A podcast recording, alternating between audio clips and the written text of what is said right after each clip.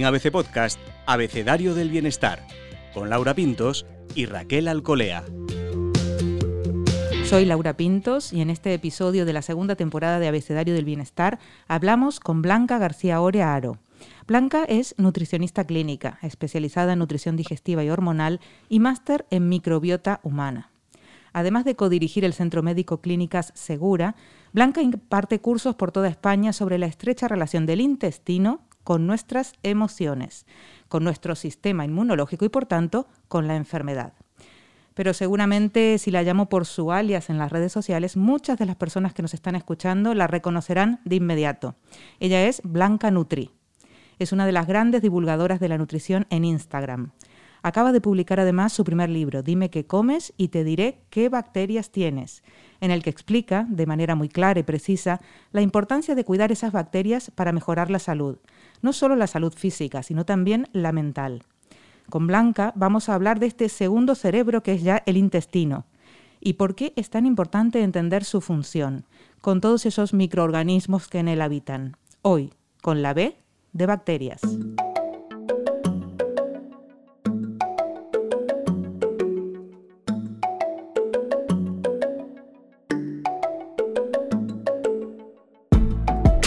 Acompaña como siempre Raquel Alcolea.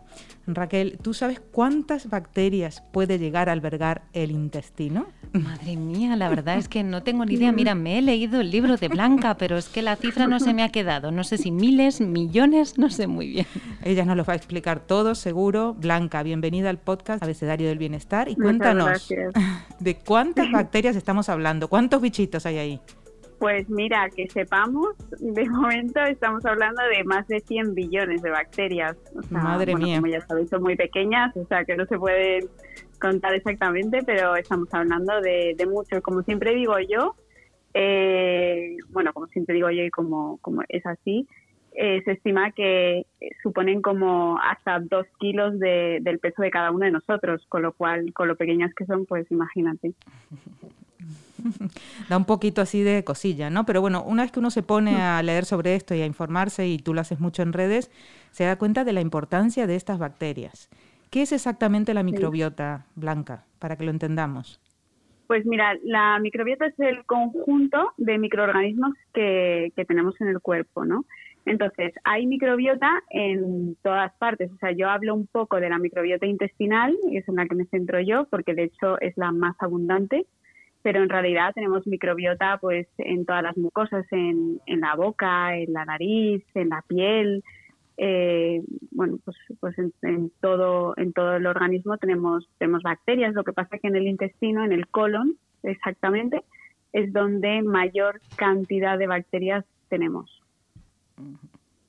¿Y qué podemos hacer para cuidarlo, Blanca, para cuidar todos esos? Es que nos hemos quedado pensando, en madre mía, pues para cuidar y proteger todos esos bichitos, a ver cuántas cosas tenemos que hacer, ¿por dónde empezamos? Pues, pues mira, a ver, lo primero que hay que saber es que eh, todos estos bichitos están vivos, con lo cual hay que alimentarlos. Entonces, eh, se pueden alimentar de varias maneras, o sea, quiero decir, eh, las, las bacterias normalmente se, se alimentan de fibra, ¿vale? O sea, de, de, lo que de lo que consideramos de la, de la verdura, de la fruta, de los frutos secos. Todo esto eh, se de esto se alimentan las bacterias y eh, también hay bacterias que llamamos bacterias malas eh, como habéis podido leer en el libro, pues que estas se alimentan, eh, pues a lo mejor de azúcares, de todo esto que, que ya venimos hablando tiempo del real fooding, que, que no se debería comer y demás, porque todas, todas las bacterias, o sea, las bacterias son buenas hasta que, eh, digámoslo así, se transforman, ¿no? Y, y entonces en este caso, pues harían funciones, eh, digamos que no adecuadas para, bueno, pues para tener una, una vitalidad, energía, no tener enfermedades, sobre todo inmunidad. Una buena inmunidad es una de las funciones que cumplen eh, nuestras bacterias. Eso porque al final son ellas quienes nos defienden. Justo, Blanca, eso, las buenas. Vamos a hablar primero de las buenas. A ver, para hacernos amigas de las bacterias. Primero las buenas. ¿Para qué sirven? ¿Para qué están ahí en nuestro cuerpo, en las mucosas? Pues mira, las, las bacterias hacen varias funciones y entre, entre otras, pues como, como os decía, son parte de nuestra inmunidad. Es decir, si tenemos bacterias buenas, cuando viene un antígeno, una bacteria mala del exterior, eh, un parásito, lo que sea, lo que hacen es que luchan contra, contra esto. Si, si nosotros no tenemos ese escudo, esas bacterias buenas, no va a haber nadie, digamos así, que, que luche dentro de nosotros, ¿no?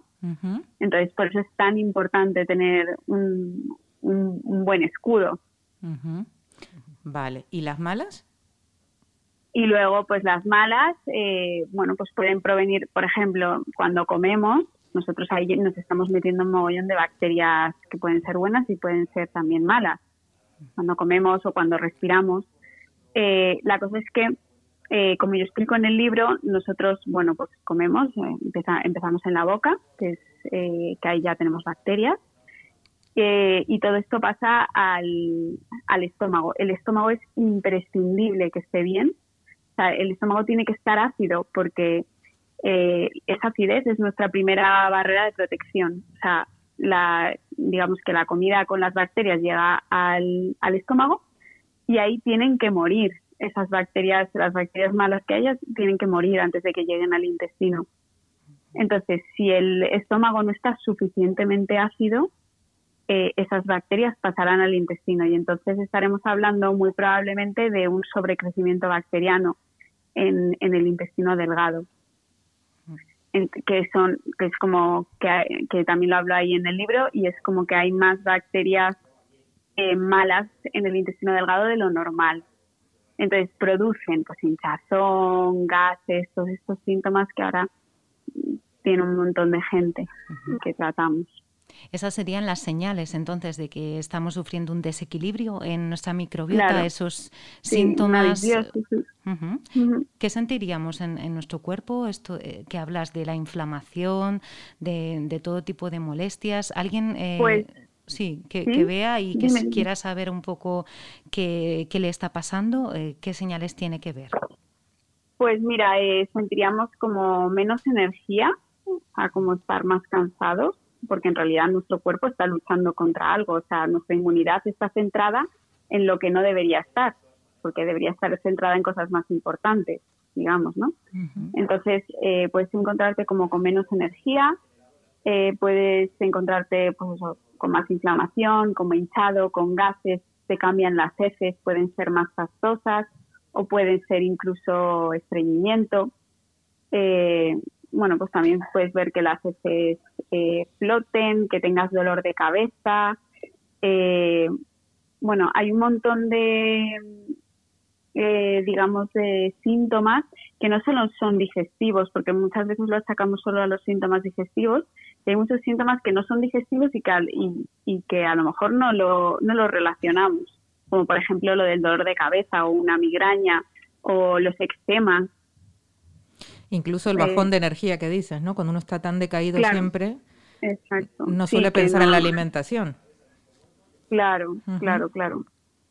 Blanca, ha mencionado dos cosas que mucha gente padece, pero que claro, es complicado hablarlo en público o, reconocerlo incluso, que es la hinchazón y los gases. ¿En qué punto es anormal? Hay que consultar, no está bien, porque hay gente que está muy acostumbrada a tener esto, ¿no?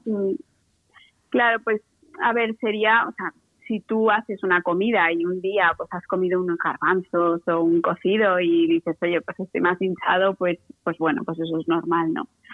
Eh, pero bueno, lo que no es normal, que, que es eh, lo que mucha gente padece, es que de repente, pues en cada comida que, que, hagas, de repente te sientas como muy hinchado hasta la próxima comida, estés eh, todo el día como con sensación de como de malestar.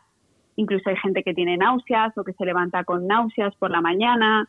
Eh, o sea, esa sensación de plenitud después de la comida, de muchos gases, incluso luego hay que diferenciar también entre los gases con olor o sin olor porque también nos indican eh, a lo mejor qué tipo de bacterias tienes, si tienes más bacterias, eh, o sea, más gases de metano o no.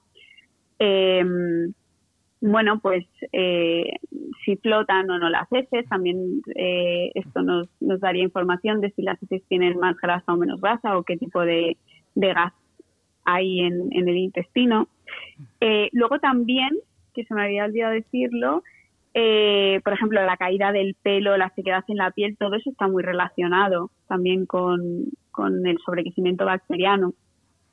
y, y, esto es porque, entre otras, eh, no, no se pueden absorber bien las vitaminas y los minerales. Entonces, ¿qué, ¿qué, pasa? Pues que la piel se deteriora, el pelo se cae, en fin, todos los minerales y vitaminas que deberían absorberse correctamente, pues, pues no, esto no pasa. Claro, con todo esto que dices, eh, entendemos o de alguna manera empezamos a entender aquello que de lo que hablas en el libro de la conexión entre el intestino y el cerebro, tanto que, lo, lo calificas como el segundo cerebro. ¿Cómo funciona ese eje intestino-cerebro del que hablas?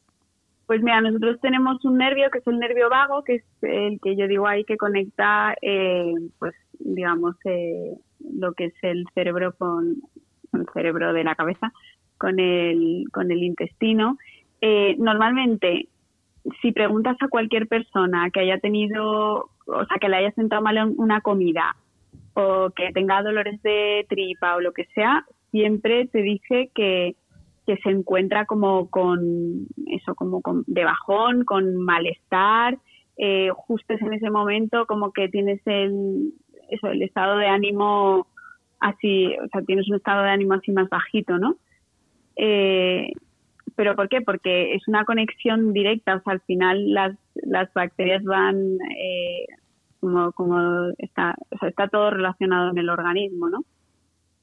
Por eso se, se, dice que es el segundo cerebro, el intestino, porque tiene una conexión directa Blanca, y, direccional. y si hablamos de estos alimentos que, que nos hacen mal, ¿no? Eh, mm, ultraprocesados es la gran palabra del momento. Pero si, vamos a hablar de alimentos concretos, que tú sabes que la gente, tú pasas consulta, atiendes a mucha gente por redes y además en la clínica, ¿Qué cosas hay que quitar ya de la dieta de verdad? Que no hay manera de, seguir camuflando y aguantando. A ver. Pues bueno, por supuesto, lo que todos sabemos que son los azúcares, eh, eso sin duda, el azúcar refinado, me refiero al azúcar de mesa y todo lo que se añade a, todo tipo de pues bollería, eh, galletas, etcétera. Luego, otra cosa importante son las harinas. Las harinas refinadas al final se vienen a comportar como el azúcar. ¿vale? A, mm. una harina de trigo de toda la vida, que está, está refinada, una harina blanca, o el pan de toda la vida, la barra de pan de toda la vida, al final, eh, al no ser, al no llevar, al no ser integral, o sea, no, no llevar el grano entero, eh, pues te hace que, que el azúcar se metabolice, o sea, que la harina se metabolice más rápido y, bueno, pues al final tiene un comportamiento como el azúcar, con lo cual las harinas refinadas tampoco serían buena opción. Eh, por supuesto, pues todos los procesados es que ya tienen como un compendio de todo, ¿no? Que es el azúcar, la harina refinada, luego los millones de aditivos que tienen o, colorantes. Bueno, pues todo esto no son son cosas artificiales, digamos, que, que no hacen no, no nos hacen bien hablas también en el libro de dietas, ¿no? Y cuando haces referencia a las dietas, eh, mencionas algo que nos llamó muchísimo la atención, te lo hemos escuchado en redes, pero bueno, la dieta Big Mac de los Big Mac y la dieta baja en FODMAP, ¿no? entonces, ¿nos puedes explicar así un poquito mm, brevemente este, estos conceptos? Mira, la dieta baja en FODMAP yo la he puesto porque como en el libro hablo de intolerancias y de sobrequecimiento bacteriano, pues eh, al final la dieta baja en FODMAP es un poco lo que se puede utilizar para pues, una intolerancia a la fructosa, una intolerancia al sorbitol o el sobrequecimiento bacteriano. ¿Por Porque los FODMAPs son eh, todos aquellos alimentos que, que, bueno, son susceptibles como de dar más gases, ¿no? De, eh, pues que son toda, toda la fructosa, todo lo que lleva fructosa, todo lo que lleva sorbitol, que son, hay algunas verduras, algunas frutas, algunas legumbres. O sea, normalmente eh, lo bueno para, para las bacterias son fruta, verdura, legumbre y demás, pero claro, cuando tienes un exceso de bacterias, lo que no puedes es estar alimentándolas a todas. eh, hay que limpiar el intestino, si no, no te vas a quitar esos síntomas de hinchazón, gases y demás. Entonces, por eso la dieta baja en FODMAP suele ir bien a reducir eh, la fructosa, el sorbitol y demás. Por supuesto, por supuesto, por supuesto, yo creo que eh, todo el tema de las intolerancias nos viene por el abuso tan brutal que estamos haciendo últimamente de los procesados que llevan fructosa añadida. O sea, no es tanto porque, ah, es que la gente come un montón de fructosa y entonces tiene intolerancia, o sea, un montón de fruta y entonces tiene intolerancia a la fructosa. Normalmente es por el abuso, eh, pues eso de bollos, galletas, eh, bueno, pues todo esto que, que es muy alto en fructosa artificial y nosotros tenemos una capacidad de absorción de fructosa. Cada uno tiene una capacidad de, absorción de fructosa diferente. No sabemos qué cantidad tengo yo ni qué cantidad tienes tú, no lo sabemos. Más o menos son unos 25 gramos. Eh, pero, pero bueno, eh, si lo sobrepasamos, sí que sabemos cuando lo sobrepasamos, eso sí, porque si lo sobrepasamos es cuando empiezas a comer fruta o o cualquier otra cosa que lleve fructosa y ya te empiezas a hinchar, tienes gases y demás. Es decir, eh, tampoco puedes pasarte de comer fruta, o sea, no se pueden tomar ni 10 piezas de fruta al día, eh, ni los procesados que llevan fructosa y encima es artificial, que es peor todavía. Eh, bueno, pues como siempre hay que tener un equilibrio de todo, o sea, ni, ni te puedes alimentar de manzanas, ni, ni tampoco de, bueno, pues de bollos, ¿no? Has hablado de las intolerancias, en este caso de la fructosa, pero también parece que, hay cada vez más gente con, intolerancia o con alergia incluso al gluten y a los lácteos. ¿Esto es así? ¿Han aumentado los casos? ¿Somos más conscientes? ¿Qué es lo que nos pasa con el gluten y los eh, lácteos? Pues mira, yo efectivamente en el libro hablo de la intolerancia a la lactosa porque, eh, bueno, me parece interesante más que nada porque un montón de gente me pregunta por el tema de la intolerancia porque se le diagnostica intolerancia a la lactosa y entonces vienen a la consulta y dicen, horror, ya no puedo comer lactosa nunca más, eh, soy intolerante y entonces como que quiero que, se sepa que eso no es así. Eh, cuando uno le, diagnostican intolerancia a la lactosa, eh, simplemente hay que ver hasta qué punto puedes tomar el lácteo, o sea, no alguien con intolerancia a la lactosa, o sea, dos personas perdón, con intolerancia a la lactosa no, no van a tener la misma eh, mala absorción. Quiero decir, a lo mejor una puede tomar queso y la otra ni de broma puede tomar queso. Entonces hay que ver hasta qué punto cada persona eh, tiene, hasta qué punto llega esa intolerancia y por qué es. Insisto en que todas las intolerancias, y lo he puesto en el libro y siempre lo digo, eh, tienen que venir por algo. Es decir, las intolerancias son secundarias a algo pueden ser secundaria a un sobrecrecimiento bacteriano o que seas celíaco y desarrolles una intolerancia, en fin, viene por algo. O sea, una persona no es intolerante a la fructosa sin nada más y de por vida.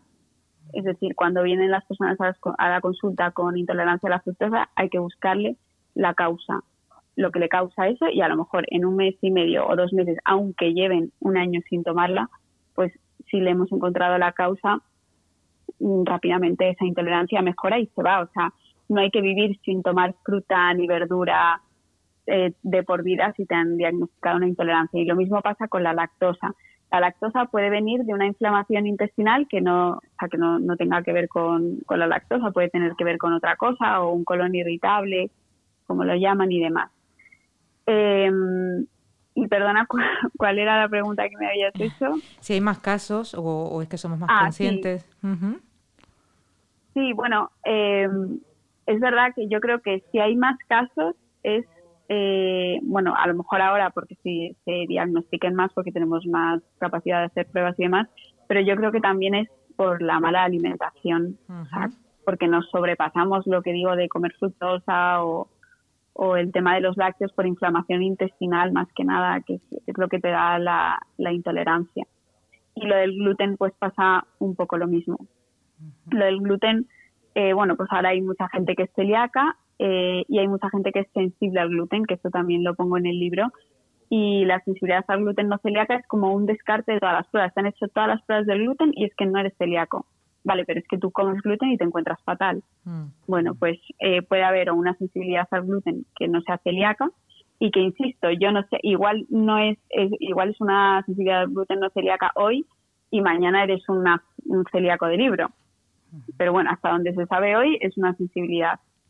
Eh, y luego también puede ser porque tengas una intolerancia eh, a, la, a, la, fructosa o a los, a los, fructanos, que por ejemplo el trigo tiene fructanos. Entonces puede ser que, que, simplemente sea eso. A lo mejor te quitas el trigo, piensas que es el gluten y no es el gluten, sino que son los fructanos que te los has rebajado y te encuentras mejor. También dedicas un capítulo específico al ayuno intermitente. ¿Por qué despierta tanto mm. interés, Blanca? ¿Y para qué tipo de personas sería adecuado o, situaciones? Pues mira, yo siempre digo, el ayuno intermitente, eh, como todo, es una estrategia más. Eh, no hay o sea, no hay por qué hacerla sí o sí, es decir, hay que sentirse también convencido en hacerlo. O sea, si uno lo hace pensando que es una obligación, desde luego le va a ir mal. Sin embargo, eh, hay mucha gente que lo hace y se siente como eh, muchísimo más o, o, deshinchado o con menos hambre. O sea, yo creo que la mayoría de la gente lo que dice es que tiene menos hambre. O sea, comiendo eh, durante menos horas, o sea, menos horas durante el día, digamos, si haces un ayuno, por ejemplo, de 14 y 16 horas, a lo mejor desde que cenas hasta que haces un desayuno tardío y, y cenas pronto, eh, a lo mejor al principio esas horas como que te pueden costar más, estás acostumbrado a hacer 14 horas, pero en cuanto llevas un par de días o tres días o lo que sea, eh, si eres una persona que tiene mucha ansiedad, puede ser que esa ansiedad se te, te rebaje bastante. La verdad es que el ayuno tiene muchísimos beneficios y entre ellos, para mí, eh, uno muy importante es el tema que tratamos siempre, que es el tema gastrointestinal, y es que estimula eh, la autolimpieza intestinal. Y eso es muy importante, porque si tú tienes un sobrecrecimiento bacteriano, por ejemplo, eh, que lo tiene un montón de gente, pues lo que hace es que ayuda a ese movimiento de, limpieza intestinal para, para excretarlo. Que si, si estás comiendo, sin embargo, constantemente, es como que nunca te limpias y esas bacterias permanecen. Has mencionado, Blanca, la ansiedad. Era algo que te queríamos consultar aunque uno sea muy consciente de la importancia de comer bien y sano y dejar los ultraprocesados, eh, a veces la comida, bueno, muchas veces está relacionada con el estado anímico, con la ansiedad, con momentos de estrés, con recompensas rápidas. ¿Cómo manejar esas mm. situaciones? ¿A qué recurrir? ¿Qué hacer? ¿Hay que ir con el tupper bajo el brazo? ¿Cómo, cómo? Danos algunos consejos. A ver, Tú que eres muy eh, práctica siempre para dar consejos. Eso es una de las cosas que te distinguen. A ver, consejos prácticos. Pues a ver, yo lo primero que buscaría es que si, una persona tiene mucha ansiedad, ahí pasa algo, ¿vale?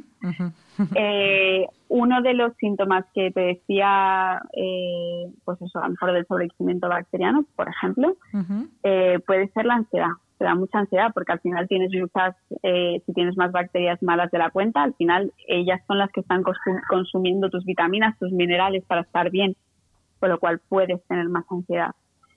Eh, puede ser también que te estés mal alimentando. O una persona con sobrepeso puede estar desnutrida perfectamente. y entonces puede ser que, te, que estés eh, comiendo mal y tu cuerpo necesita constantemente como coger vitaminas, minerales de algún sitio. Y entonces necesitas estar comiendo constantemente. Eh, con lo cual yo soy más partidaria de ver qué es lo que pasa ahí. O sea, lógicamente pues también habrá que organizarse, eh, llevarse la comida, o sea, llevarse, si estás en el trabajo y siempre ponen unos, unos bollitos, pues claro, si te llevas tú algo de comida que, te guste o, o yo que sé, un bizcocho que hayas hecho en tu casa, pues lógicamente a lo mejor no vas a picar de eso.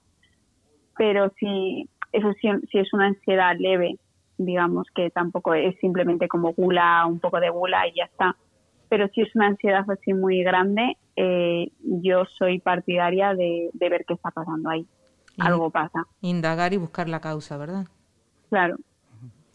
Blanca, en ABC Bienestar hemos probado algunas de tus recetas más sencillas y las hemos compartido, porque ya sabes que somos fans. Manzana con canela, naranja con chocolate, los muffins de plátano. ¿Cuáles, eh, no sé, de las propuestas, muchas de ellas ya, están en el libro, pero cuáles eh, crees que tienen más éxito, un poco y por qué? ¿Cómo funcionamos buscando las ideas en Instagram? Pues, a ver, yo creo que yo siempre veo que lo que más funciona, desde luego, son los postres es, vamos, postres o cosas como, bueno, los bizcochos, eh, los helados, en fin, bueno, pues todas estas cosas que al final si no tenemos que recurrir a los ultraprocesados, pues yo creo que lo que más, eh, son las recetas que yo más hago también y son las que más le gusta a la gente. Además yo eh, siempre intento hacerlo como con ingredientes súper sencillos, que tengamos todas las todos en casa, pues yo que sé, un plátano, una manzana, el huevo y tal. Eh, eh, bueno, por supuesto que no tenga azúcar, siempre lo sustituyo por, bueno, pues o por algo de fruta o intento que no tenga ni azúcar ni edulcorantes tampoco, porque el edulcorante al final como que engaña al cerebro y luego al rato tienes más hambre, porque piensas que, o sea, el cerebro, la cabeza piensa que ha comido azúcar, pero en realidad como no te has metido esas calorías, luego tienes más hambre. Entonces, eh, bueno, pues sí, intento hacerlas súper sencillas y lo, para mí lo que más triunfa, lo que yo veo que más triunfa son estas cosas, los, los postres y fáciles, sobre todo que sea súper fácil, que tenga ingredientes, tres, cuatro ingredientes y, y además es que quedan bien, o sea que yo creo que a prácticamente todo el mundo le sale, no hay que ser hábil en la cocina. Eso también te íbamos a preguntar, ¿cuánto hay que cocinar para comer sano? Hay que meterse en la cocina un poco, ¿no? Pero poco, o sea, yo, yo creo que yo por eso siempre pongo, o sea, al final no hace falta hacerte, hacer grandes cosas, grandes recetas, eh, eh, tirarse cocinando cuatro o cinco horas para, para comer bien. Al final las verduras se hacen rápido, eh, bueno, pues si tomas carne, pescado, lo que sea, una sopa, se hace rápido, excepto el caldo de huesos, que, que, a todo el mundo le alucina, 24 horas de caldo de huesos. Pues sí, bueno, eso lo hacían nuestras abuelas y ya está, no tienes que hacer nada, solamente tienes que dejarlo en el fuego y te olvidas. Eh, eh, bueno, lo vas mirando cada cierto tiempo, pero, pero como está a fuego lento, ni se va a quitar el agua ni nada y, y al final tiene muchas propiedades. Pero que yo lo que siempre he querido mostrar es que al final, o lo que yo hago, por lo menos yo no tengo tiempo de meterme en la cocina 20 horas. Entonces, mm, yo ahora mismo, pues porque eh, estoy con, estoy baja maternal, pero normalmente trabajaba muchas, muchas horas, unas 12, 14 horas diarias y no tenía tiempo y siempre me he alimentado bien. Es decir, que creo que, que no hace falta invertir mucho tiempo en la cocina ni ser el gran chef para, para cocinar bien o sea, para, para alimentarte bien. Y en la compra, ¿cómo evitamos tentaciones? Vamos un poquito a, lo fresco, ¿no? ¿Y, qué consejos nos das para que no nos volvamos locas metiendo cosas que no debemos? Pues bueno, primero lo más importante es tener una lista de la compra hecha y, ir un poco a tiro hecho, no ir con hambre, porque como vayas con hambre y compras lo que sea. Entonces, eh, ir con el estómago lleno ya, y, llevar como, como un orden, una lista de cosas hechas, porque al final eh, yo creo que siempre vamos a lo, o sea, a lo mismo, ¿sabes? O sea, lo que tú sueles comprar en casa es, es como que vas directamente a ello, o sea, al final en lo demás como que te acabas por no fijar. Entonces, si tienes las cosas claras un poco, sobre todo al principio, porque claro, si te llaman las galletas y demás, pues bueno, pues al principio hay que tener un poco, un poco las cosas centradas y saber lo que hay que comprar. Y sobre todo es importante también que lo que comas te guste, porque claro, si eh, yo te digo, deja las galletas y, y lo, lo importante es que si te digo, sustituyelo por estas otras que las puedes hacer en casa en cinco minutos y tal, pues esa, esas otras galletas no te gustan nada o, o nada de lo que comes te gusta o te aburre, pues al final eso es eso es un, punto muy importante, no, no, no te vas a adherir a ello. Entonces hay que ir poco a poco. O sea, lo mismo pasa, por ejemplo, con el chocolate. Pues si uno come chocolate con leche, que es un chocolate del 50%, eh, pues no te pases al chocolate del 90% porque igual vomitas. Entonces te pasas al de 60 y luego el de 60 no te gustará mucho, pero te acabará gustando y luego te pasas al del 70, o sea, vas poquito a poco, tampoco hay que hacer grandes cambios eh, de un día para otro, porque es que esos grandes cambios acaban por fracasar. Entonces, poquito a poco. Blanca, tú tienes tu consulta y tienes esta mega consulta que es Instagram, ¿no? Donde tanta gente te sigue y te pregunta cosas y supongo que te, suponemos que te demandará mucho tiempo, mucha dedicación. ¿Cómo, llevas tu cuenta y tu labor en redes? Yo sí, le dedico un montón de tiempo y eh, yo, a ver, yo intento contestar a la gente e intento, intento ser un, un poco accesible hasta donde se puede, lógicamente, porque luego hay trabajo, hay casa y tal. Pero sí que sí que me gusta que la gente que no puede acceder a mi consulta pues tenga información porque de hecho es que en nutrición como que todo es nuevo y hay una desinformación eh, brutal. Entonces bueno pues si le dedico tiempo en, en un poco elaborar recetas nuevas la verdad es que me, me, las voy inventando. O sea, a mí es que me gusta coger y decir, venga, hoy cambio esto por esto. Y a lo mejor no tiene nada que ver o, un cocinero me diría que qué burrada pero, pero me da igual, yo lo voy cambiando y, y sale, al final sale. Por eso siempre digo que, que cocinar no es tan difícil, o sea, al final, bueno, no hay que dedicarle tantas horas, pero también hay que, hay que buscar como tus gustos y tu personalización. Em, y bueno, pues eso, que, que yo voy intentando pues hacer recetas y demás, me ocupa tiempo, me ocupa tiempo contestar, sí, pero bueno, no sé, ¿cómo lo hago? Es una labor de divulgación también, ¿no? Y por eso te sigue tanta gente, porque aprendes. Sí, claro. Eso sí, yo creo que, que, lo que lo que más caracteriza a mi cuenta es, es eso. O sea, yo intento dar trucos, eh, bueno, pues cosas que, que sean útiles, ¿no? Sin duda lo son. Blanca, muchísimas gracias, Blanca Nutri, por participar en el podcast de ABC Bienestar. Nos seguiremos y seguiremos en contacto.